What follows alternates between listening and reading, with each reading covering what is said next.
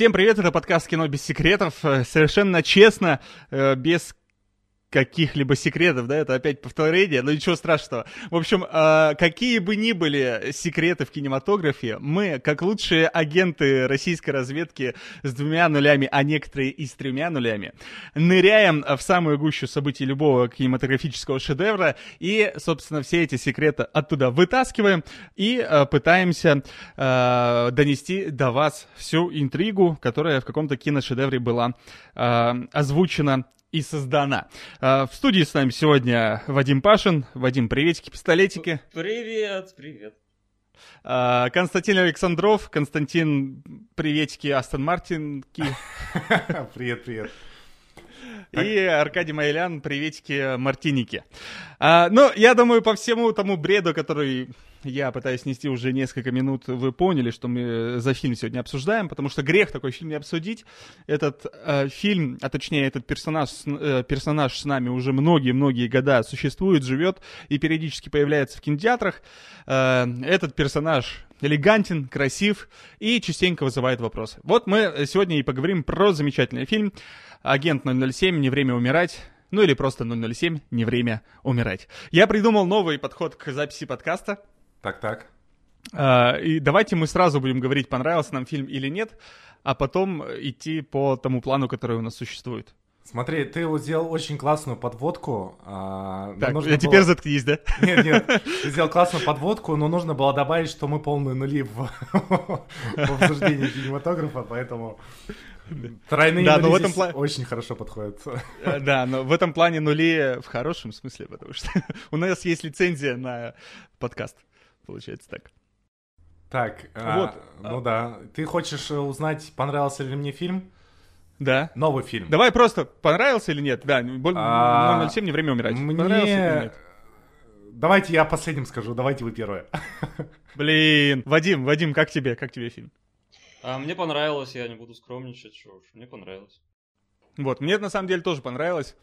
А... Несмотря ни на что. Понятно. А я решил вам отомстить, как в одном из каких-то подкастов, когда я один посмотрел фильм, а вы не посмотрели. Так вот, в этот раз я не посмотрел этот фильм. А.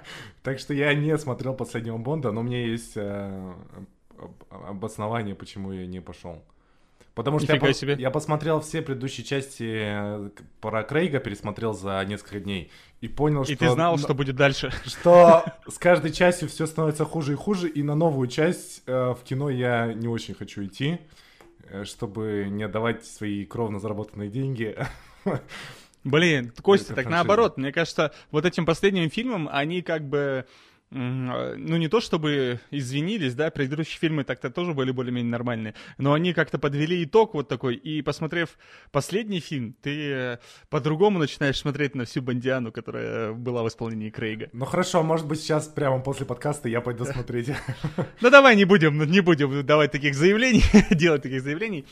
А, вот, но немножко окунемся в историю. У тебя сегодня какие-то странные метафоры, там, то занырнем, то окунемся, все что-то. Я просто только что из бассейна. Я думал, ну ладно. Не я, надо. Про, я про другое подумал. Что про историю? Вот э, Джеймс Бонд, значит, да, литературный персонаж изначально. Йен Флеминг был такой писатель, который его сочинил когда-то там в начале, наверное, 20 века. По мотивам э, собственных похождений он был не совсем таким крутым разведчиком, как сам Джеймс Бонд, но тоже служил где-то в разведке, то есть скорее там больше в штабе, но тем не менее общался с своими коллегами, тусовался в этой шпионской среде, и э, в основу его романов, вот этих серий, я уже не, не помню, сколько их там, э, вошли вот эти все истории из э, жизни, из рабочих будней его коллег. Э, у Бонда есть несколько прототипов э, реально существующих персонажей, вот, которые как раз служили в разведке британской. Э, ну, такой собирательный образ. Опять же, герой своего поколения, такой джентльмен, ловелас, любитель дорогого, дорогих автомобилей, чего он там еще любит? Алкоголь. Алкоголь. Чувак, сигареты. по сути, просто нафантазировал, о, чё, о чем он сам мечтал. И вот создал вот такой вот идеальный ну, образ, каким вот он... Ну да. Многие, да, кстати, да, да и... Да. Убеж... И говорят, что, мол, он сексуализировал сам себя, сделал таким ловеласом. Да, да, да, да. При... Ага. А При этом я как бы слышал, что он-то не особо, да, надеялся на там то, что и вот эти вот книжки-то выстрелят. Тут первый же это Казино Рояль, и что он ее просто там условно был на каком-то отдыхе, и было у него время, и вот он набросал типа вот эту книжку а, «Казино Рояль. Приключения», и он, никто, там, кто читал окружение ближайшее, не рассчитывали, что это все может выстрелить и что-то достойное получится. Но каким-то образом это попало в продюсеру, по-моему, какому-то, и он решили они, что можно это... И это выстрелило большим тиражом. Несколько было допечаток. После этого он уже такой, ну, давайте мы сделаем там серию романов. То есть серия таких мужских романов, для мужчин про крутого чувака. Про мужикастые романы про мужиков. Это ужасно.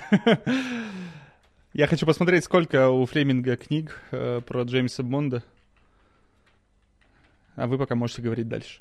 А, дальше, да, у него вот сложилась эта судьба с кинематографом. До того, что мы сейчас все называем Бондианой, было несколько попыток э, экранизировать романы а, они достаточно такие там, можно сказать, неудачные, они не входят в этот каноничный сериал Бондианы.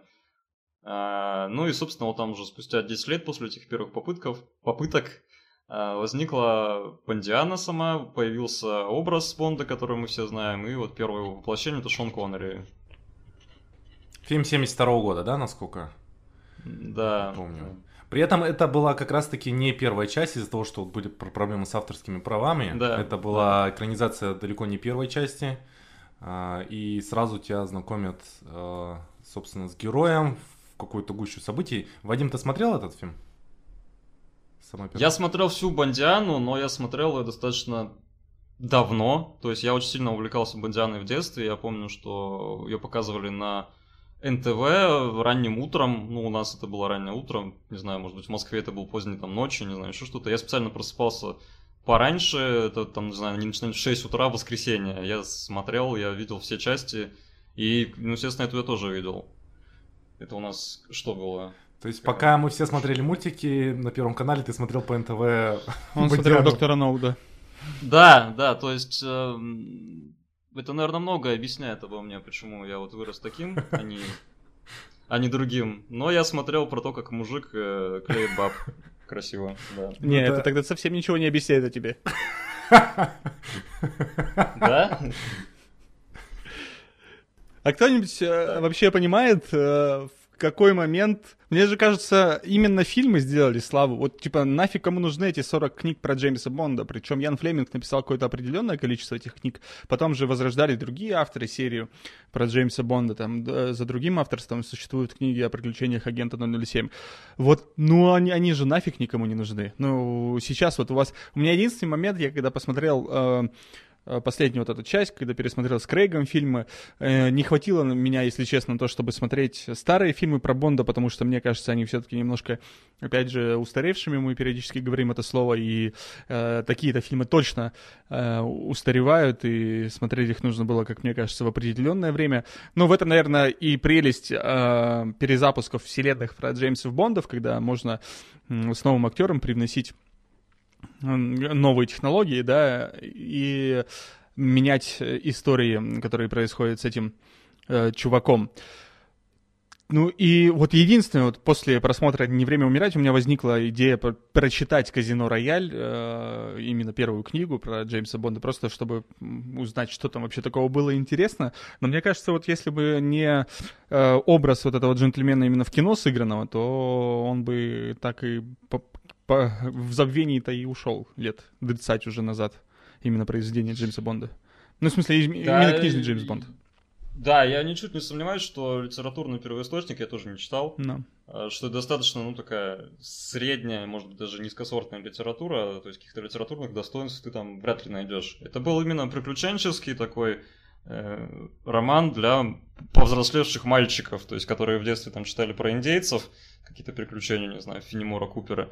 Тут они выросли, им нужно что-нибудь вот такое же, но уже как бы в таком более взрослом ключе, со шпионами, с, с сигаретами, алкоголем. И вот, пожалуйста, Ян Флеминг написал им историю про Джеймса Бонда. Ну, то есть это просто так сложилось в течение обстоятельств, что не самое лучшее там произведение, да, достаточно тривиальное, просто с какими-то необычными яркими фишками – в какой-то момент выстрелила, и это превратило в целую прям эпоху, про которую целую серию фильмов, которую там, ну, наверное, мало кто не слышал в, на планете Земля. И есть фанаты. Причем, я так понимаю, что в первую очередь как раз-таки в Англии очень сильно любят э, Джеймса Бонда. Ну, это понятно, но э, самый последний вот этот вот фильм, про который мы будем говорить, он же вообще в, в, в Англии там собрал кассу на старте сразу почти как до ковидные времена. То есть ничто так не стартовало а, после вот ковида как э, Джеймс Бонд. Хотя, казалось бы, да, персонаж, который уже, наверное, и британцам должен был надоесть. Но так или иначе, все равно люди на него идут, смотрят, любят. Ну, надо сказать, что э, про надоесть э, самому Данилу Крейгу эта история тоже надоела. И с другой стороны, ну, долго же ждали фильм, он все постоянно откладывался, откладывался, съемки замораживались, потом пересъемки эти какие-то были, о которых мы, конечно же, еще поговорим. И, ну, и аура уже какого-то завершающего серию фильмов фильма возникла, и ее, конечно же, ждали, и я думаю, вполне себе адекватно. Даже я, вот я, опять же, я вспоминаю просто перед тем, как э, пойти на «Не время умирать», я вспоминаю свои ощущения после того же «Спектра», допустим, и почему-то они у меня были не очень приятные, то есть я вышел из, кино, из кино, и я думал, что я на Джеймса Бонда больше никогда не пойду, но потом время прошло, и э, все равно какой-то интерес появился, я узнал, что это последний фильм Крейга, и я узнал, что они будут завершать историю как-то интересно, ну, мне стало интересно все равно посмотреть. Я вообще думаю, что, знаешь, э, Джеймс Бонд, э, он должен быть вечным. То есть он должен выходить, вот, э, «Спектр» в каком году вышел? Сколько лет назад? А, ну, в 15-м, нет? Или в 15-м Skyfall уходил? Да, в 2015-м «Спектр» вышел, последний фильм. Шесть лет прошло. 6 лет прошло, и вышел э, следующий фильм. Вот мне кажется, в принципе, э, фильмы про Джеймса Бонда, если будут выходить, ну, раз, не знаю, в 4-5 лет, я с радостью буду ходить в кинотеатр и получать такие же приятные эмоции э, от э, просмотра, как я получил, когда посмотрел «Не время умирать». Ну, знаешь, когда вот, вот э, Астон Мартин, Астон Мартин, галочку поставили. Смешают, но не, не взбалтывать, галочку поставили. Бонд, Джеймс Бонд, галочку поставили. Все это есть, и это прикольно, красиво. Мне понравилось. Ну, а я вот буду проводить параллели вот в серии с э, серией фильмов «Форсаж», потому что для меня это уже приближается примерно вот равнозначные такие вещи. Вот «Форсаж» тоже, по-твоему, должен быть бесконечно продолжаться, и вот это вот все одна и та же история? Я думаю, да. Я, смотри, думаю, что на каждого, на каждый фильм есть свой зритель, и если на «Форсаж» ходят, то почему бы нет, пусть продолжается, пусть снимается, и каждый, кто любит «Форсаж» и кто на него будет ходить, он будет находить для себя какие-то такие же галочки, как я нахожу в Джеймсе Бонде. Без проблем. Мне кажется, в этом нет ничего плохого. То есть для тебя лучше повторение старого, чем что-то новенькое, да? Но оно же не совсем оно повторение старого, оно меняется, конечно, конечно. Ну, я не знаю, мне кажется, вот э, Форсаж-то там совсем в какую-то фантасмагорию ушел, да, но опять же, просто не любитель. А тут, ну, Ну, а для меня вот реально Джеймс Бонд вот с каждой серии вот превращается примерно вот в то же самое, что Форсаж. Слушай, а я знаешь, что подумал, что вот э, для меня Джеймс Бонд старый, вот, допустим, Джеймс Бонд с Пирсом Броснаном, да, э, я его помню, потому что я его еще смотрел. Э, вот он для меня нечто фантастическое, как сейчас Форсаж 9, например, где там тачки вылетают в открытый космос, да. Э, вот, а нынешний Джеймс Бонд, все вот эти спектр, ну, в смысле, вся вот эта часть э, с Дэниелом Крейгом, она наоборот как-то э, просто чуть-чуть гиперболизированный боевик, когда uh-huh. чувак может там разбежаться, прыгнуть на тросе там со с какие-то с какого-то количества метров и нормально все будет. Когда есть э, биологическое оружие, которое может по ДНК, ну, подстраивать, которым ты можешь управлять, чтобы оно поражало не всех, а конкретно выбранные цели. Вот. Для меня кажется, что вот именно часть с Крейгом, она стала немножко поприземленнее и побезумнее немножко с той, с той же стороны. Безумнее в плане физического здоровья Бонда, который явно подрывается вот этими всеми прыжками и трюками, которые он выполняет, но с другой стороны, ну, это вот нет этих лазерных ручек, каких-то, э, не, не знаю, в то, что происходит на экране, я немножечко верил, я верил, что есть какой-то там э, самолет, который может на гравитационной тяге, непонятно вообще какое, что за гравитация, как она, говорит, на, на, что, на чем он летает, на гравитации, гравитация тянет ну, друг к другу объекты, как он, как он должен отталкиваться, как он должен лететь, непонятно, но интересно, забавно. Ну, понятно, но если возвращаться все-таки, все-таки немножечко к истории, угу Да, Крейга, конечно же, огромное количество актеров, да, играла Джеймса Бонда, и только в официальной серии это было пять человек, да, то есть Крейг это шестой в официальной серии, Джеймс Бонд, ну и как-то канонично, да, то есть э, и принято считать, что самым лучшим Бондом классически считается Шон Коннери. Ну, а. я думаю, потому что он был первый, он был первый и заложил какие-то основы, и благодаря нему э, этот Бонд полюбился, грубо говоря, ну, персонаж. И действительно, Шона Коннери любят. Вадим, для тебя кто твой ну, любимый? Ну, Коннери, Коннери, да, это такой джентльмен, который очень харизматичный, аристократичный. Он лучше всего из всех, пожалуй, актеров вот, э, соответствует книжному образу, книжному вот, каноничному Бонду. А я очень долгое время любил Броснана. Вот я в детстве, когда смотрел, мой любимый Бонд был Броснан. Мне вот казалось, что он какой-то такой максимально, не знаю, стильный, там, с, ну, эффектный. То есть вот он мне казался самым эффектным. Мне тогда уже казалось, что предыдущие ребята, они какие-то не такие харизматичные, вот типа Броснан, это круто.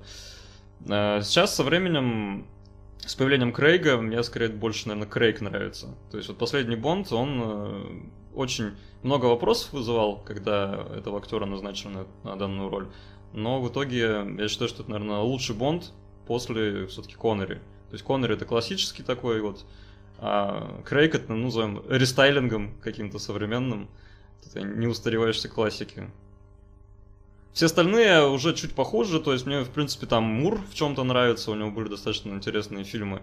Я не знаю, Лазенби, который снимался там в одном фильме, вообще какой-то случайный актер, мне кажется, который там как-то затесался в это все. И Далтон, вообще я никак его не воспринимал, мне вот, не знаю, кажется, худший фильм это с Далтоном. Ну, Далтон такой, наверное, специфический сам по себе актер, что его да, да. воспринимать не все роли, его все работы. А, для меня это вообще вот Тимоти Далтон, это актер, который вот такой вот из моего раннего детства, в каких-то странных фильмах я его помню. И я вот его тоже в образе Джеймса Бонда, конечно, тоже не, не, не совсем воспринимаю. Ну, а так соглашусь, да, то есть Крейг, конечно, очень симпатичен в роли Бонда, и с момента перезапуска серии э, тоже было интересно на ним наблюдать. А я знаешь, что скажу? Я скажу, что мне тоже нравился Пирс Броснан. Ну, он нравится до сих пор, то есть я его тоже точно так же воспринимаю каким-то идеальным, как мне кажется, Джеймсом Бондом, потому что, ну, вот, ну, на его лицо смотришь, как Джеймс Бонд. Да, он, как, да. знаете, как в мультиках, когда эм, особенно, особенно не париться над э, прорисовкой персонажа, да, но mm-hmm. нужен какой-то богатый плейбой, грубо говоря, вот как Бэтмен обычно да, рисует, да, они рисуют да. нечто похожее вот на лицо Пирса Броснана, и, в принципе, это хорошо им удается. Крейга, блин, вот с Крейгом у меня замечательная история, потому что я уже сказал про, э, про уже говорил про это, что Крейга я вообще не воспринимал Бондом, опять же, до последнего фильма. То есть, когда э, посмотрел последний фильм, и, грубо говоря, посмотрел на всю эту историю его в роли Джеймса Бонда, я такой, ну ладно, мой пацан. Но я думаю, э, в этом плане еще немножко играет время, потому что когда э, выходил Джеймс Бонд с Пирсом Броснаном, я вообще малыш был, бегал, э, мне не до этого было. Э, потом, э, а, а Дэниел Крейг, он как-то со мной, да, вместе. в 2006 году было «Казино Рояль», то есть я примерно как раз приехал в Иркутск и получил возможность смотреть фильмы на большом экране.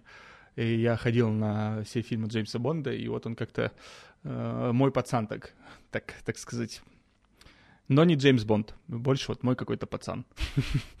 Мой мужик. У меня тоже приятные ассоциации с Крейгом, вот с этой новой Бондианой.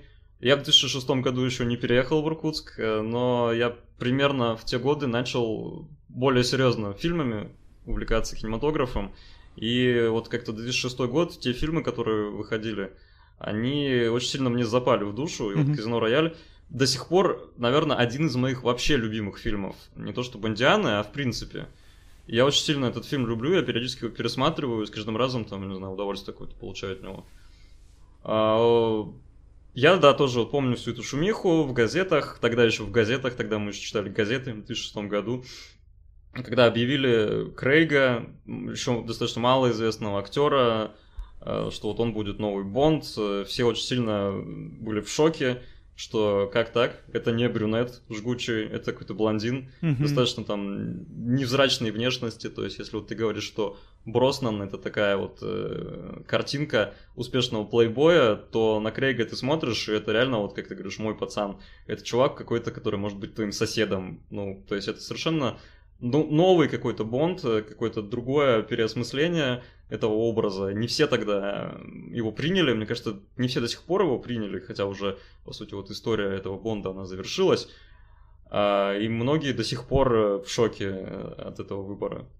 Но мне Бонд понравился. Мне понравилось, вот тоже вы это уже упоминали, что Бондиана, она всегда была несколько фантастичной, со стреляющими там какими-то ручками, лазерами, с полетами в космос Э, с еще чем-то. А вот Казино Рояль это был максимально приземленный фильм, в котором, по-моему, из шпионских даже вот этих штучек бондовских вообще ничего не было. То есть Бонд э, и там использует свои мышцы, он вот такой немножко, а, как это сказать-то, маскулинный, да, чересчур. А, просто там, не знаю, стены ломает лбом, еще что-то. И вот это было очень круто. То есть они отбросили вот эту всю шелуху какую-то из э, бульварных книжек, оставили героя реалистичного и в вполне реалистичных э, событиях показывали то, что с ним там происходит. Вот эта открывающая сцена, где паркур. Да, да, да. Я снимает... тоже про них хотел сказать про них, да. где он бегал за этим чуваком. Да, это же там известная звезда паркура, как раз, который снялся в этом фильме. И вот открывающая сцена, она задает тон вот этому всему фильму, что это вот будет такой реалистичный экшен, в котором Бонд, он больше не выглядит супергероем. То есть, э, если раньше там у него все получалось лучше всех, то здесь мы видим, что он э, в чем-то проигрывает вот этому человеку, за которым он гонится. То есть он проигрывает ему в ловкости, он проигрывает ему в скорости, еще в чем-то, но вот именно вот своей силой, мощью он берет, да, то есть он не идеальный совершенно, не идеальный красавчик, не идеальный плейбой, возможно, там, не в лучшей спортивной форме, и поэтому он человек. То есть мы, наверное, впервые вот с этим Бондом, и в последующие фильмы это покажут, мы увидели человека. Если раньше это был какой-то просто персонаж, который там, не знаю, клеит баб, спит со всеми подряд, э, не испытывает каких-то глубоких эмоциональных привязанностей никому, то вот эта Бондиана, она раскрыла Бонда как человека. Здесь, наверное, даже скорее ты можешь его немножечко даже применить на себя сравнить его с собой. Да, да, то есть если раньше это была такая фантазия о том, как мы хотели бы жить, да, вот, то есть мы бы, ну, давайте честно, мы бы хотели прожить, наверное, такую жизнь или хотя бы маленький кусочек, какую прожил Бонд, э, там, не знаю, хотя бы посидеть рядышком с теми женщинами, с которыми он полежал рядышком. А, а здесь мы, да, какие-то моменты мы можем из этой Бондианы прям понять персонажа, то есть это уже не какие-то вот фантазии, это вполне реалистичные проблемы, семейные, там еще какие-то, которые вот неожиданно у Бонда тоже проклевываются. Этого не было никогда, то есть это вот то, что продюсеры во многом придумали для именно Крейга. Здесь же, видите, очень важна вот эта продюсерская именно часть. Изначально это был э, Брокколи, фамилия. Да, продюсера. да, Брокколи. А потом, не, кстати, потом его э, семья продолжила, там, по-моему, да. дети. Сейчас это дочь его занимается. Собственно, его дочь э, подхватила бразды правления, по-моему, на Пирсе Броснане, и она активно за Крейга топила. То есть всю критику, которую Крейг э, собрал, она приняла на себя. То есть она прям э, была за Крейга, не все ее приняли, все говорили, что ты сумасшедшая баба, не может быть такой Бонд. Но, как показала нам кассовая популярность этой франшизы, вот, ну, то есть посмотрим на сборы Бондиана с Крейгом, это просто, ну, что-то там невероятное, это очень большие деньги, то есть они не прогадали ни разу со всем тем, что они совершили с Бондом. Да, возможно, это не классический Бонд, возможно, они очень много всего там навыдумывали, того, чего не могло быть раньше у Бонда, но мы увидели развитие персонажа, мы увидели, как этот образ поменялся с течением времени, как он подстраивался под наши с вами реалии, когда у нас уже вот этот кризис маскулинности, или как это правильно называть, когда ты не можешь быть уже, ну, просто каким-то мужиком, ты должен вот обладать именно еще какой-то эмоциональной вот этой сферой, и это неплохо, то есть это не стыдно быть э, слабым, не стыдно испытывать какие-то вот эмоции, страдать, чувства и все прочее. Крейг, вот он с этим образом справился. Он более такой чувственный, чувствительный Бонд. А вот... Причем самое смешное, что, прости, Костя, ага. лицо-то у него одинаковое. То есть вы видели его лицо? Ну, то есть оно же никак, грубо говоря, не меняется, но тем не менее, как-то ты вот за ним наблюдаешь и понимаешь, что... У него глаза, у него очень да, живые да. глаза. То есть вот он смотрит, и ты видишь его тоску какую-то, когда вот он там скучает по своей Веспер, которую он потерял, еще что-то. А Крейг, он хороший актер, он крутой актер, мне очень он нравится, но он такой тоже своеобразный. А смотрите, я правильно понимаю, что вот а, вся серия перезапуска с Крейгом, а, кроме первого фильма, который Казино Рояль, да, дальнейшие фильмы это уже а, продолжение, по сути, Казино Рояль, которые с книгами, с первоисточниками почти никак не связаны. Ну, кроме идейно, да, духовно, а... но сюжетно они почти никак не связаны.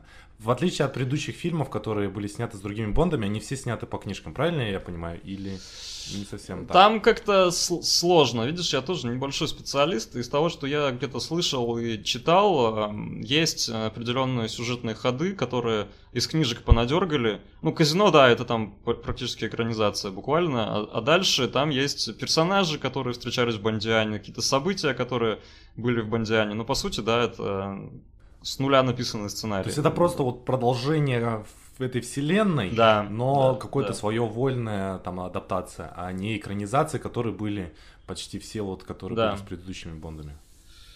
Да, то есть книги, насколько я понимаю, все уже давно экранизировали, Казино Рояль вот там даже уже дважды экранизировали, и не стали переснимать прошлые сюжеты, а вот... Ну, наверное, это и правильно, чтобы уже да, все да, по одному не снимать. При этом, что, в принципе-то, названия у всех бондов, они какие-то такие тоже не особо достаточно странные. То есть вот эти вот все время какие-то гротескные названия, там, «Не время умирать», «Умри, но не сейчас». Вот такие вот одно... Э, около близкие названия.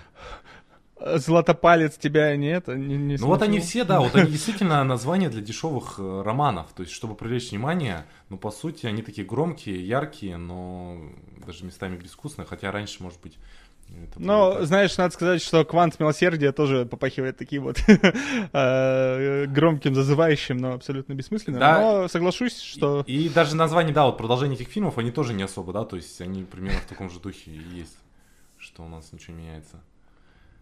Ну, это Бондиана, это вот такой дорогой, как сказать, пафосный, но немножко пустоватый аттракцион с обязательным вот этим песней, которая вначале открывает, то есть какой-нибудь Блин, вот большая это, кстати, звезда, да, звезда своего времени записывает песню, которая там какое-то время играет во всех хит-парадах, потом ее, скорее всего, забывают.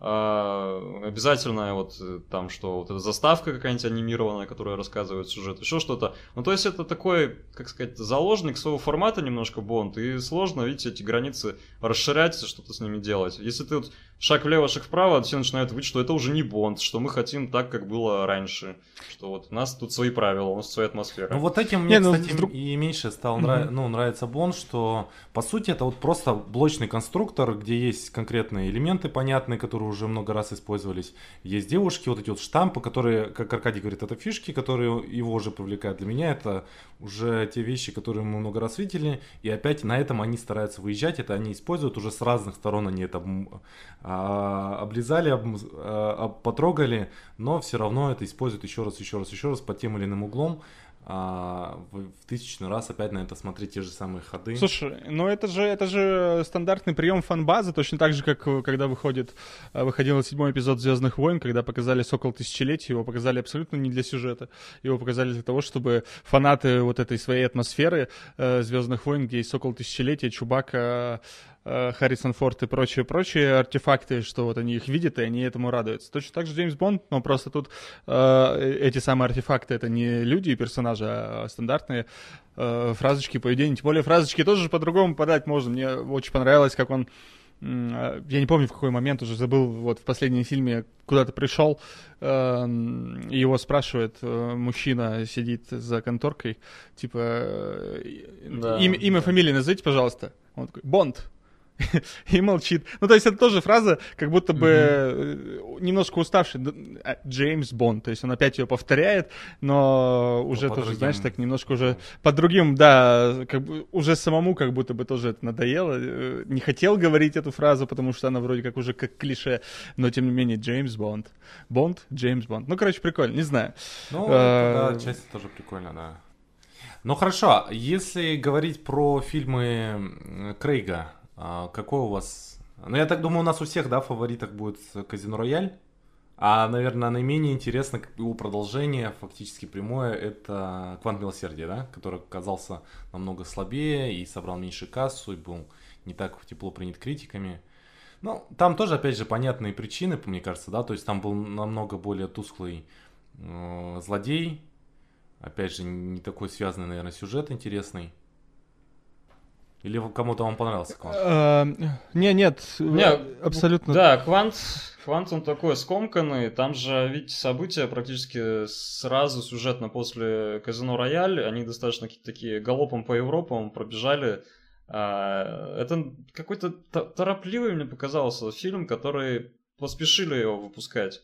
То есть Казино Рояль, он очень сильно выстрелил, и, видимо, очень хотели эту волну куда-то подхватить, как-то не очень это все спланировали. Быстро этот фильм вышел. Там был э, режиссер, забыл какого фамилия, Фост, Форестер. А он до этого снимал драмы, по сути. У него достаточно неплохие драмы, у него даже, по-моему, есть э, фильм с Оскаром, с Холли Берри, «Бал монстров», по-моему, называется. Но с высокобюджетной вот такой постановкой он там тоже не сильно справился, с экшеном, со всем остальным. Фильм очень средний, тоже я не очень его люблю. Как-то вот выпадает из всей Бондианы. Но зато после него продюсеры, очевидно, еще раз пересмотрели свои взгляды, и потому что последующие два фильма это уже вот, собственно, та Бондиана, которую мы сейчас обсуждаем. То есть она, на мой взгляд, началась не с Казино Рояль на самом деле. То есть Казино Рояль это немножко такой отдельно настоящий фильм. Она началась со Skyfall когда уже пришел Сэм Мендес, э, что тоже было достаточно таким необычным решением. То есть Сэм Мендес это вот уже скороносный режиссер с кучей фильмов за плечами, уважаемый в Голливуде, и он взялся за франшизу, которая тоже далека там от него, по сути. Ну, Мендес, он театральный постановщик изначально, и он берется снимать Бондиану. И вот эта вот вся пафосность, типичность, какие-то шекспировские драмы он принес именно из театра в Бондиану. Хорошо это или плохо. Но при этом все равно и Skyfall, и Spectre, они такие тоже не особо ровные, не особо гладкие. Они, наверное, поровнее, чем Квант Милосердия, но все-таки... Вот Спектр, да, мне в преимущественно, конечно, понравился за счет э, Хавьер Бардема, с э, очень mm-hmm. такой у него интересная, вот именно классический такой злодей, Э, да, да. И Адель, опять же, начало, да, с Адель где-то он падает в, в реку, и все, и uh-huh. такая висит да. лента, ты такой думаешь, что, все, убили Бонда наконец-то? и потом он хоба выживает, такой, ну ё-моё. Э, но это, как минимум, это очень необычный ход.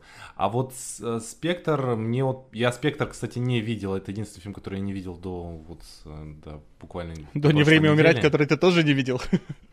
Да-да-да. И вот я посмотрел «Спектр» недавно, и что-то он не особо мне, если честно, сильно зашел. Причем, наверное, в первую очередь за счет, опять же, вот бессвязности сюжета. Мне кажется, вообще сюжет в Бондиане во всех э, вот фильмах, вот, наверное, самое слабое место, где ты вообще ничего не понимаешь, что происходит, что-то все быстро меняется, динамично. Но здесь еще при, при этом до кучи э, ты этому не веришь. Как бы там ты на это закрываешь глаза, потому что, ну, допустим, это так. А здесь как бы, ну, вообще все как-то так нелогично происходит. И Плюс а, мне не очень симпатична актриса вот эта вот а, Лея Сейду. Лея Сейду? Да, Лея Сейду. И как-то вот в совокупности спектр мне меньше понравился, чем предыдущий Skyfall. Я, кстати, знаете, что подумал про женщин Бонда? Uh, лучшая женщина Бонда была в координатах Sky...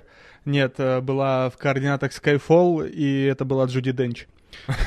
Я для, для меня вот э, отношения Джуди Денч э, и Крейга в этом фильме, они, конечно, такие немножечко восхитительные. Вообще, э, именно с координат Skyfall, мне кажется, началась у них э, и, мне, мне кажется, я как думаю, я, конечно, не эксперт, но есть у меня подозрение, что они, э, создатели Бонда, они такие сняли казино Рояль, сняли э, продолжение казино Квант Милосердия идея пошла не так, как они хотели, «Квант милосердия» не очень там и оценки у него, но им понравилась идея продолжения фильмов и связки их, и они такие выпуск, выпускают координат Skyfall, который как бы немножечко касается и предыдущих событий, но и дает задел на новые события, потому что разваливается, значит, у них организация это Ми-6, там уже кроты, не кроты, кроты на кротах, все плохо. Э, в спектре это особенно хорошо показано, где там вы не жалеете своих ветеранов, вот вам, получаете, я буду мстить вам за это. Вот, и со Skyfall, конечно, правильно кто-то сказал, Вадим сказал, да, правильно, что именно со Skyfall началась вот эта э, связанная история, которая дошла до нас э, во времени умирать. Э, но... Но что? Но я вот Короче, э, кого ты говоришь, что сценарий вялый. Абсолютно полностью с тобой согласен. Абсолютно все белыми нитками, это, конечно, все сшито. Но вот как ты знаешь, не парило меня это всю дорогу. Я, конечно, тоже помню, очень четко, я помню Казино Рояль, когда он выходил, когда я его смотрел, я хорошо его помню. Абсолютно плохо помнил вот до недавнего времени все остальные три фильма, хотя я на каждый ходил в кинотеатр, э, э, потому что они были никакие. Но вот они никакие, зато первые и последние фильмы, они все как-то соединяют, объединяют и заканчивают эту прекрасную историю. Ну, по сути, это такая хорошо, качественно сделанная жевательная резинка, жвачка для мозга, которую ты потребляешь, но потом выплевываешь, и ты такой, ну, окей.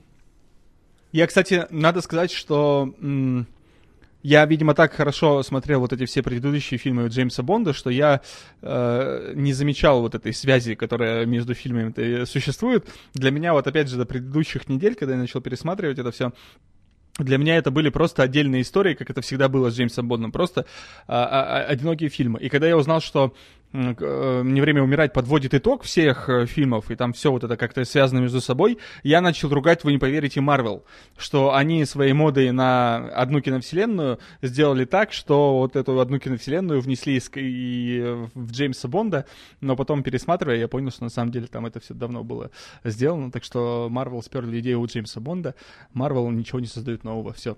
Новую Бондиану, мне кажется, они очень удачно подстраивались под запросы зрителей. Вот, они выпустили казино Рояль, достаточно рискованный. А, никто не понимал, что это будет, он выстрелил. Они говорят, о, класс, выстрелил. Они снимают «Квант милосердия», где немножко накручивают э, какие-то, может быть, старые сюжетные ходы с Бондиана. Он становится более такой шпионский, более классический. Он не выстреливает. Они как бы делают из этого выводы, то есть они понимают, что вот у нас это не получилось, надо что-то другое придумывать. Это был 12 э, год, когда вышел Skyfall. Я когда смотрел Skyfall, э, я прям очень сильно э, испытывал вот эту какую-то странную связь, что... Извините, у меня какие-то посторонние звуки. Что Skyfall и история Бонда, как ее подают там, вот эту бэкграунд Бонда, он очень похож, вот, опять же, на Бэтмена. На Бэтмена Нолана. Да, слушай, так то там есть... один в один же это все.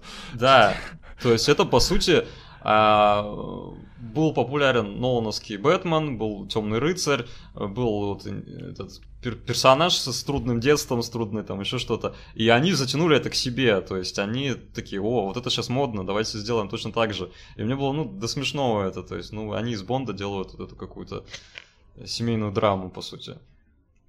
Это не хорошо, не плохо, но это опять же то, что они могут подстраиваться. Они сделали э, после Skyfall Спектр, который чуть хуже, в котором они опять же развивали вот эти все там семейственные традиции бондовские. Он опять же получился чуть хуже. Они пересмотрели свой взгляд, поменяли режиссера, хотя, может быть, я уже не помню, Мендес сам ушел, он что-то тоже то, то хотел снимать, то не хотел снимать. Хотя, я думаю, там, с какой-то вот кассовой точки зрения, с финансовой, от Бонда он получил очень много всего. Вот, он ушел, заменили его на нового режиссера, на Кэрри Факунагу, которого мы все с вами знаем. И сделали, опять же, как-то сдвинули вот этот фокус с привычной нам уже Бондианы и немножко сделали другое прочтение этого же персонажа. То есть вроде как мы развиваем все вот эти сюжетные линии, а вроде мы смотрим немножко по-другому. За счет того, что у нас новый режиссер, за счет того, что у нас там сценаристы немножко другие, и мы опять э, вписываемся здесь под какие-то вот современные запросы общества.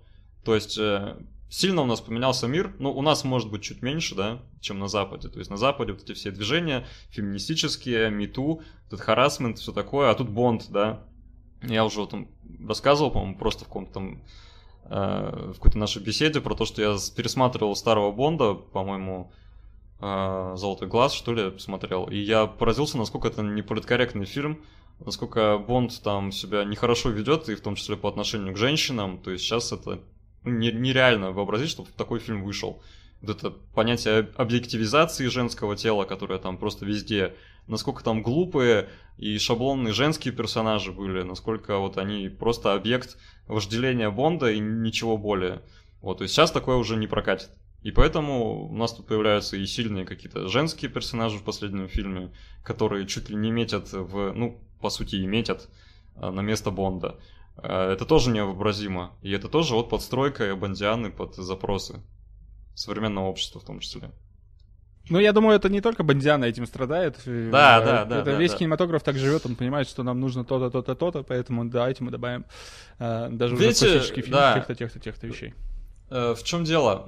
Вот это такой немножко феномен, да, когда ты можешь изучать культуру, ты можешь изучать общество, а, какую-то историю, да, прошедшую, не по лучшим ее представлениям, а именно почему-то вот такому среднему.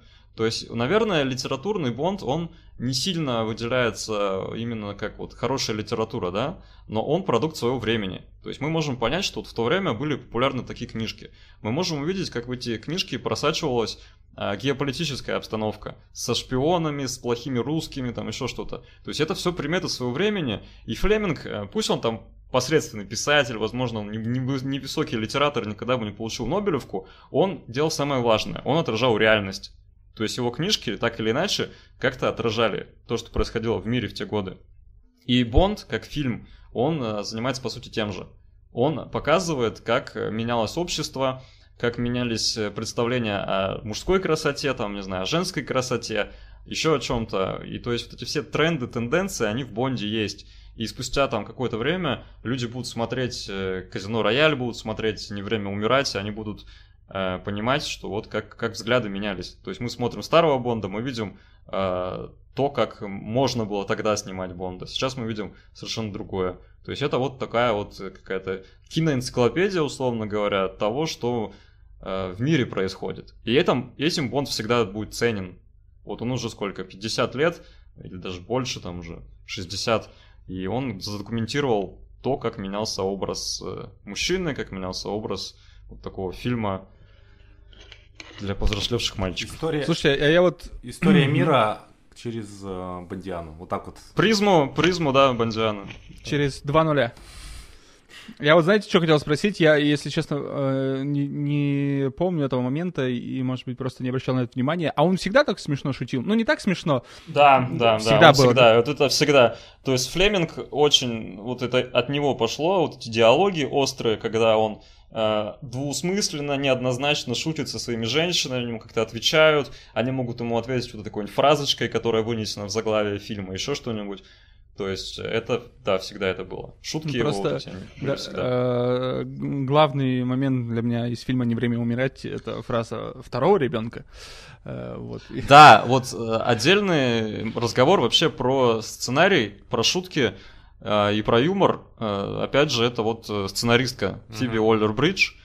Впервые, насколько я знаю, за всю историю Бондианы, женщина работала над сценарием. А Ей, как я тоже где-то читал, сценарий попался уже на финальной версии, она, по сути, его допиливала. А Она вот именно должна была сделать более вот такие интеллектуальные шутки, там еще что-то. Она знаменита сериалами. Э, Это, опять же, ну, как ее называть, стендаперша, возможно, британская, достаточно известная в Британии. У нее есть два сериала. А, наверное, более популярный массово это «Убивая Еву». Он дос- ну, тоже такой шпионский, там женский сериал про двух шпионок. Аркаш, ты смотрел, да, по-моему? Да-да-да. А вот и второй, менее такой известный, но нишевый более, но очень крутой. Это Дрянь, да, это очень потрясающий сериал с потрясающим юмором. Она там, собственно, главную роль играет. Но она же Э, и два сезона. сама себя, по сути, вот из-за этого сериала. Да, да, да, да, да. Это изначально было там некое э, шоу, монолог, которое на сцене выступало как стендап, по сути.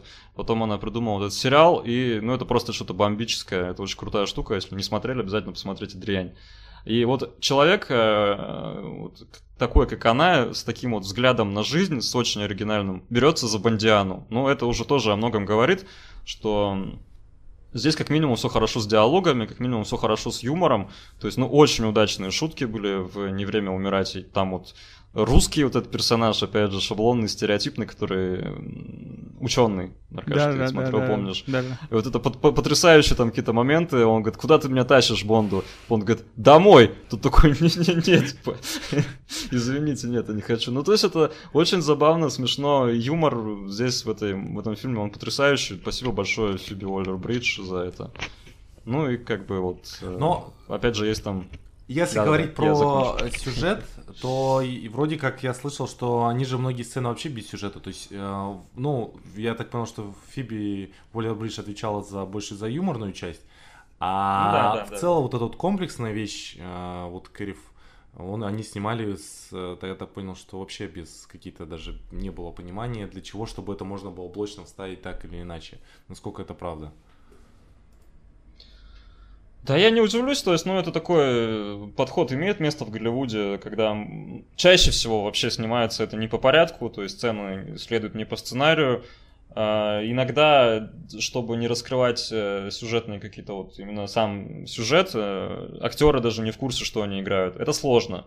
То есть вот я знаю, что так Джей Джей Абрамс снимал «Звездные войны», то есть там актеры не понимали, что они играют вообще. То есть им говорят, мы играем такую сцену, ты должен делать то же самое. А в отрыве от э, всего сценария, в отрыве от сюжета, актер не может это сыграть. То есть он не понимает свою предысторию. Опять же, вот то, что называется методом Станиславского, оно подразумевает, что мы знаем весь вот ход э, сценария, как мы знаем... персонаж сверхзадачу, да, по сути. А когда ты не знаешь сверхзадачу, ты не знаешь, что ты должен играть. Ты не видишь контекста персонажа. Это тоже, ну, как бы такая вот э, минус современного Голливуда. Раньше такое ну, себе не позволяли. То есть актер должен был быть знаком со сценарием полностью. И если здесь, опять же, Бондиану, вот исходя из этих секретных, э, секретности сюжетной, также снимали, но я не удивлюсь, да, вполне возможно. Ну, утечки все же боятся, что там заранее кто-то что-то узнает о чем там. Ну, как бы, вот в этом фильме там есть чему утекать, то есть здесь э, финал такой достаточно спойлерный, хотя и ожидаемый, поэтому, я думаю, вполне могли бояться. Но вообще фильм-то сняли уже, когда его планировали выпустить, еще в девятнадцатом году или в двадцатом? В двадцатом, по-моему, да, его должны были, год, год назад. Что-то там, да, все перемещали его из-за пандемии, сдвигали. Я очень давно уже его ждал, уже То есть он должен был выйти примерно тогда же, как и Нолановский довод, но его вот прям целенаправленно... Да, да, очень, да, очень да. ждали, угу. когда все можно собрать кассу и я, насколько понял, его даже переснимали из-за этого. Да, там... да, там была ситуация, моя любимая история да. про ага. флагманский телефон Давай. Nokia. Да, да, что да. контракты рекламные нужно отрабатывать, э, и по рекламе, по договору должен быть флагман э, Nokia у главного э, человека Джеймса Бонда, а поскольку mm-hmm. время идет, фильм не выходит, флагманы меняются, ну и, соответственно, да, да, некоторые да. сцены пришлось переснимать, но Nokia красивая, да. Nokia красивая, э, Range Rover красивый, Aston Martin красивый, все, все рекламное очень красивое. Я не знаю, кстати, насколько платит Range Rover, э, платил, да, потому что, ну, явно были, видны эти автомобили злодеев, но мне тоже, я придумал, что, в принципе, от Range Rover очень легко убегать, достаточно ехать на предельной скорости какое-то время, у, у Range Rover закончится бензин просто. Вот, и они не смогут продолжать погоню. Кстати, вот. очень красивая погоня, мне очень она понравилась. Она, опять же, такая вот реалистичная достаточно, ну, в рамках происходящего она реалистичная, да? Да, да, да. Там есть условности, но прямо она напряженная. Мне очень понравились вот эти экшн-сцены, опять, опять же, с погонями, а, давненько, по-моему, у Бонда не было погонь автомобильных, но вот они здесь здорово сделаны. Особенно вот в Италии сцена В Италии, кстати, да, тоже мне понравился момент, я не знаю, насколько... Э, возможно, я вот просто начитался где-то всего, да, что там угу. э, Крейг устал от Бонда, что да. Бонд стал человечеством, он устал от всего, от своей работы, от своей профессии. И вот когда его в Италии там окружает толпа автомобилей, угу. они, да, они да, пытаются да. их э, расстреливать, начинают расстреливать их да. Астон Мартин, который бронированный, естественно, э, справляется справляется со всеми пулями, и он сидит, сидит до последнего, и только в последний да. момент, ну ладно, уговорила, раз уж ты здесь, я бы, говорит, ну, я так про себя думал, что мне кажется, он бы уже и там погиб. А, он Нет, там... он же, да, он ждал, что она испугается да, и да, скажет да. ему правду. Да, и да, это да. очень, это очень крутой момент, я очень люблю этот момент. И вот в этот момент я понял, что Лия Сайду, она актриса хорошая. То есть, как она это все сыграла, вот это в первый момент я почувствовал, что она крутая. Я не очень ее любил, где она впервые появляется в Спектре, да, по-моему? В Спектре, да. Я тогда шутил, что вот, типа, есть две, два типа женщин. Нет, вот там была Моника Белучи или я иду, ну, типа, два типа девушек Бонда. Это вот одну а, позвали, чтобы она украшала фильм, по сути, да, это вот Монику Белучи, а, а вторую там вторую позвали там ради денег, я не знаю, у нее там папа тоже продюсер большой, еще что-то. Не, не помню, у меня была шутка, конечно, смешнее, что я не помню. Мы знаем все твои шутки, ты очень смешно шутишь.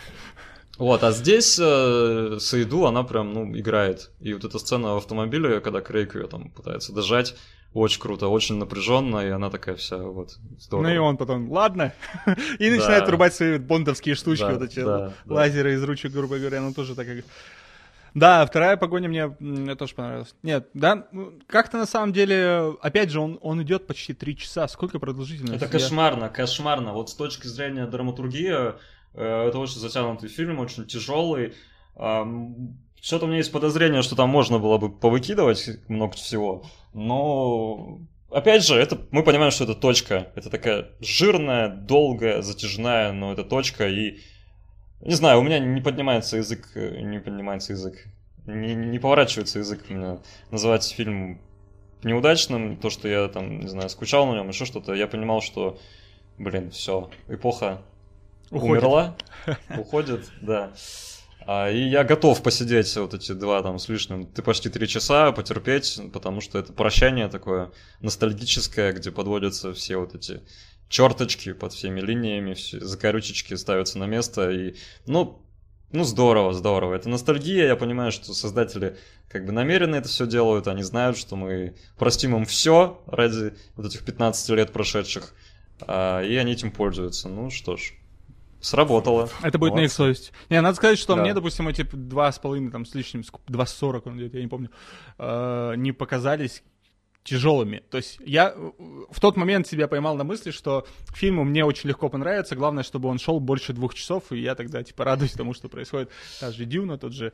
Ну, неважно. Короче, он такой, ну, мне показалось, что, я не знаю, вот у меня не было мысли, что оттуда что-то можно выкинуть. Мне в целом очень все красиво понравилось, потому что это как-то немножечко погружает в ту историю, которую они пытались рассказать, и за счет долгого хронометража, и всех, внимание, всех э, боевых сцен, которые, безусловно, сценарию добавляют глубины и проработанности, они тоже все важны. Я не знаю, что можно выкинуть оттуда.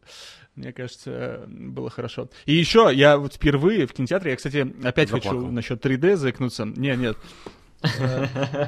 Я сходил на, кинотеатр, э, на сеанс в 3D, Э, матерился очень долго, когда шел на него, потому что после просмотра Дюны в 3D я э, э, разуверился. Мало того, я пошел в тот же кинотеатр, я же не учусь на своих ошибках.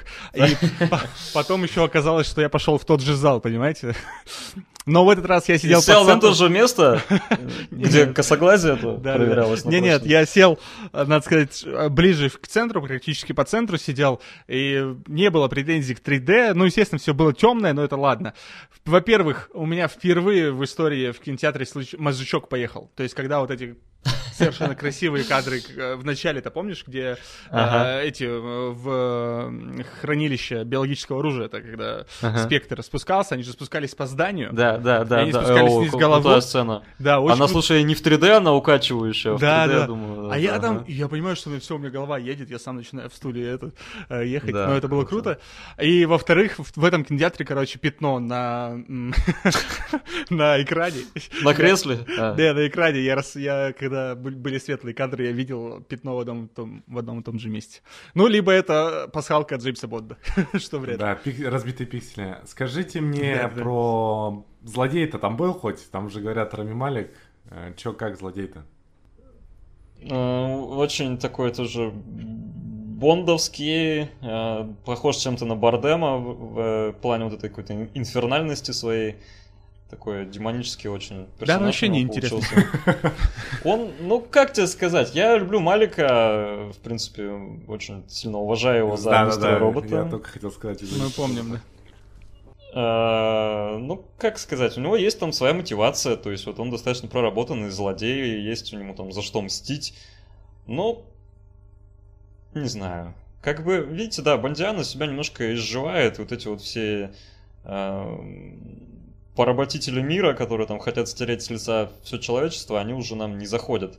Мне Да. очень нравился злодей в Казино Рояль, потому что там у него какие-то были Просто достаточно бабки. такие Да, да. да, да, да. То есть, ну, а когда ты вот, опять же, встречаешься с этим вот чуваком, который хочет убить мир там весь или еще что-то, ну, это уже такое, ну, Ну, такое, понятно. Ребят, я Ну и что получается-то? Какие ожидания, что, какие планы на будущее? Блин, вот это Может быть, альбом какой-то Запишем. Может, мы Что, там будет с девочка Бондом-то или не будет, как вы думаете? Девочка Бондом. Девочка Бонд. Ну, женский Бонд. Да пока непонятно, мне кажется, неплохо так всех... Рядом Неплохо так всех э, и хулиган. затро- Да, и- Затроллили всех так неплохо с этой вот э, чернокожей девочкой Бондом. Не знаю, будут ли они действительно ее снимать, но, блин, это вообще не то, совершенно не то. И в сюжете это обыгрывается, что это не то. То есть они сами, создатели, понимают, что это не то. И там вот есть это столкновение между Бондом, который уже старый и уже всего устал, уже, не знаю, там еле передвигается в какие-то моменты, и вот этой чернокожей женщины, и все равно Бонд ее уделывает. То есть э, э, там ну, несколько раз про это шутят, да, что вроде как э, эпоха поменялась, но ты понимаешь, что Что-то неизменно. это грустно. Да, что Бонд, он все равно, он должен, возможно, уступить, да, он должен уже уйти, что он устарел, но, господи, нет, мы этого не хотим. Мы понимаем, что он нужен, по сути-то. Что на нем очень много всего держится, на таких каких-то старых, добрых ценностях, где мужик это мужик, э, где он может дать тебе в морду, там, без каких-то толерантности и всего прочего, что вот это ценности, которые останутся с нами, извините, они темнокожие А не это ваша семейная херня про любовь и разговоры. Нет, Нет, ну почему? У Бонда же все равно появляется и семья, и у него тут ладно, и появляется и ребенок, и еще что-то. а Вот э, это ценности, которые в нашем мире уже куда-то забываются, к сожалению. Ну, будем ждать, ну, что придумают новенького, свеженького, интересненького. Да, мне, мне, кстати, опять кажется, что это, это такой будет долгоиграющий эксперимент, потому что э, новый фильм о Джеймсе Бонде, который выйдет, там, он же, наверное, выйдет. Вряд ли не Да, завершат. выйдет, обязательно, обязательно А. Это такая дойная корова, что никто не надо. Это огромные деньги. Ну, вообще было бы хорошо, мне кажется. Впервые же он умер. Костя, извини. Да. Впервые Джеймс Бонд умирает, и э, Это мне произошло. кажется, это было бы хорошо, хорошим концом для вообще всего. Причем прикольно то, что начинается эра Крейга с э, первой книги, да, а заканчивается его смертью. Мне кажется... Ну, такой- завершенная история, да. да, Такой да. полностью есть- завершенный персонаж. А, Вообще, э, опять же, вот много ходило слухов, кто сыграет Бонда, там и Тома Харди на эту роль пророчили, кого только не пророчили. Мне очень сильно нравилась идея с Идрисом Эльбой. Потому Вот, что тебе и- нравится Идрис Эльба после Мистера Робота. А, про Идриса Эльба Нет, я тоже Идриса слышал, Эльба- да, что его очень долго Да. его... В последнее время он опять говорит, что это неправда, что он не будет сниматься. Так он вот, старый то уже. есть- Мне кажется, Мне кажется, Да, Том ладно, Холланд отлично там- подойдет. Спасибо, нет. Не, старый, да, ну, то есть Эльба уже возрастной, но там были у нас и Шон Коннери в достаточно преклонном возрасте уже там снимался, и Пир- Пирс Броснан был староват. Просто вот смотри, они хотят, да, они хотят опять же, вот, то есть мы попробовали э, Бонда блондином, мы теперь хотим попробовать Бонда чернокожим, и мне кажется, это прикольно, вот это нормально. Я не х- я, блин, назовите меня там Джина ненавистником, еще кем-то, я не хочу видеть Бонда женщину, простите, я не хочу. Бонд это мужчина. Я вполне классно восприму в этой роли Идриса Эльбу. Я думаю, здесь тоже можно Ну, Идрис много крутой. классного Он крутой. нового показать. Да. И то есть в связи с этим очень много можно будет нового рассказать с точки зрения Бондианы. Ну, знаете, да. что кажется? Э, Я вот это в этом фильме зави- э, заметил, когда тут же история любви, в том числе между Бондом и его замечательной Леей Сейду, как ее, как ее персонаж? Да. Мати- Мадлен? Мадлен? Мадлен, да. Мгм. А, Я просто про что? Смотрите, э, стоит Дэниел Крейг. Я даже сейчас скажу. стоит Дэниел Крейг, которому 53 года, и смотрит mm-hmm. на Лею, которой 36 лет. И mm-hmm. они там про какую-то любовь начинают говорить, и я м, понимаю, что любви все возрастно покорны, но мне кажется, это смотрится довольно странно когда, ну там, 17 лет, причем она э, явно заметна, эта 17-летняя разница, когда вот стоит Крейг, которого уже не показывают голым по пояс, как это делали в первой части, потому что, ну, мужичок-то уже э, в возрасте, хоть и в хорошей э, форме. Вот, мне кажется, что старые актеры не нужны Бонду, потому что Бонд, ну... Ну, это конечно. Или молодые же или молодые девушки не нужны Бонду, потому что... А, как же бодипозитив? Ну, то есть, э, почему бы и нет? Почему Бонд не может быть старым? Да, Это, может, опять же, может. Устаревший виду... подход. Дайте, подход. дайте ну, Бонду э, старенькую женщину. Была Моника. Ну и все. Одна, одна на 25 фильмов, одна же, одна. И вот э, э, М, которая была в координаты Skyfall, ну там отдельные какие-то взаимоотношения были, понимаете? Вот. Мне вот это проблема, э, ну, для меня небольшая проблема э, отношения. Я, я понимаю, что Джеймс Бонд может быть там любовником прекрасным и так далее, и на этом отыгрываться, но давайте в одинаковой возрастной категории это все делать, и будет да нет, хорошо. даже с точки зрения, опять же, выпуска фильмов, вряд ли будут они искать человека, который будет на один фильм. Наверняка это будет серия. Брать человека, который уже под полтинник, чтобы потом 10 лет его ну, снимать, да, умрет, там да. 70, условно, да. 60-70 лет, ну, это не то пальто. Явно будут искать более молодого э, актера. Я говорю, Том Холланд идеальный кандидат. Да он карлик. Карлики всех бесит.